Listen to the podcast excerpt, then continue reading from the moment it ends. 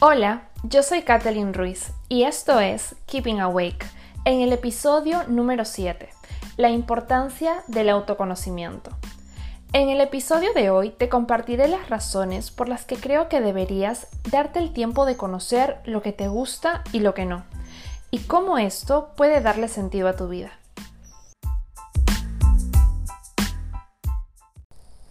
Bienvenidos a un episodio más. Gracias por estar aquí conmigo. El día de hoy quiero comentarte por qué yo en lo personal considero que el autoconocimiento es una de las principales motivaciones en mi vida. Y es que creo que todos deberíamos saber las cosas que nos gustan y las que no. Vamos a comenzar con las que no nos gustan. Y con esto no me refiero a que me digas que no te gusta bailar o no te gusta cantar o no te gustan las verduras. No, no, no, no va para nada por ahí. Quiero más bien que te pongas a pensar en aquellas experiencias que tienen un patrón en común en tu vida. Aquellos conflictos que se están repitiendo constantemente o aquello que te está doliendo ahora mismo. Dicen que reflejamos lo que no nos gusta en los demás es por eso que cuando nos relacionamos con parejas, familiares, amigos, socios, compañeros de trabajo o con cualquier otro ser humano, en verdad nos están dando la oportunidad, nos están mostrando en aquello que tenemos que trabajar, pero ubicándonos desde la perspectiva de cómo puedo mejorar yo y no desde cómo puedo cambiar al otro. La importancia de esto es que muchas veces no nos, no nos sentamos a pensar que estamos causando daño. Y me vas a decir, yo no. Sí, tú. Cuando empezamos a indagar dentro nuestro, aparece incomodidad. Es como tocar una herida abierta. Una herida que para que nadie vea, incluidos nosotros, hemos puesto barreras y hemos construido una armadura pero cada vez que entramos en experiencias de rechazo, de juicio, de abandono de parte del otro, esa armadura se tambalea. Y duele, duele porque esa herida seguramente fue causada por una experiencia de rechazo, de juicio o cualquier otra razón que está en ti descubrir. Y si, y si no lo haces y decides simplemente ser fuerte, esa herida dolerá más y responderás de la misma forma frente a otros, queriendo hacer daño o haciéndolo sin darte cuenta, que es lo peor.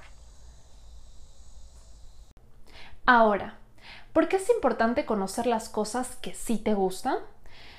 Si yo te pregunto, piensa en una actividad que disfrutes realizar y tú me dices que ver una maratón de tu serie favorita en Netflix es lo que te da placer. Ah, pues eso no vale tanto aquí, ¿ok?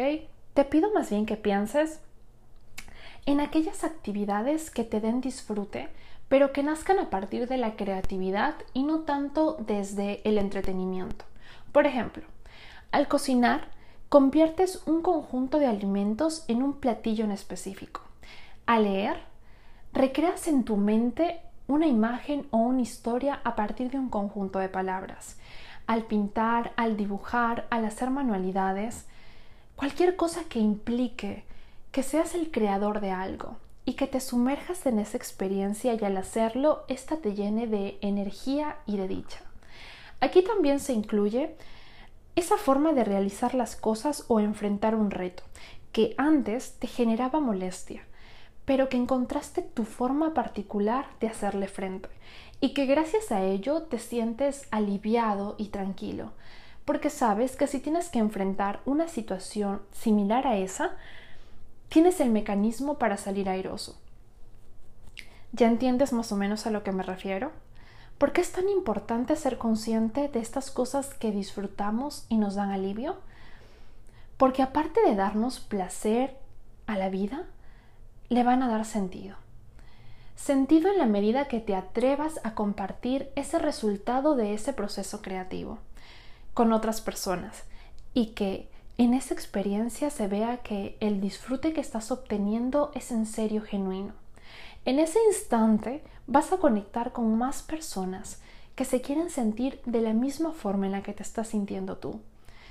Y ya sea que le prepares un postre a alguien porque te encanta hacer postres, o que compartas la parte que más te inspiró de un libro, o que le comentes a alguien cómo es que atravesaste esa situación difícil en tu vida, de allí pueden resultar dos cosas increíbles. La primera, que le termines dando un consejo y que esto sea justo lo que esa persona necesitaba escuchar en ese momento. O que al compartir esto como una muestra de afecto, aquello que te dio tanto disfrute realizar, regrese a ti en forma de un auténtico agradecimiento y aprecio.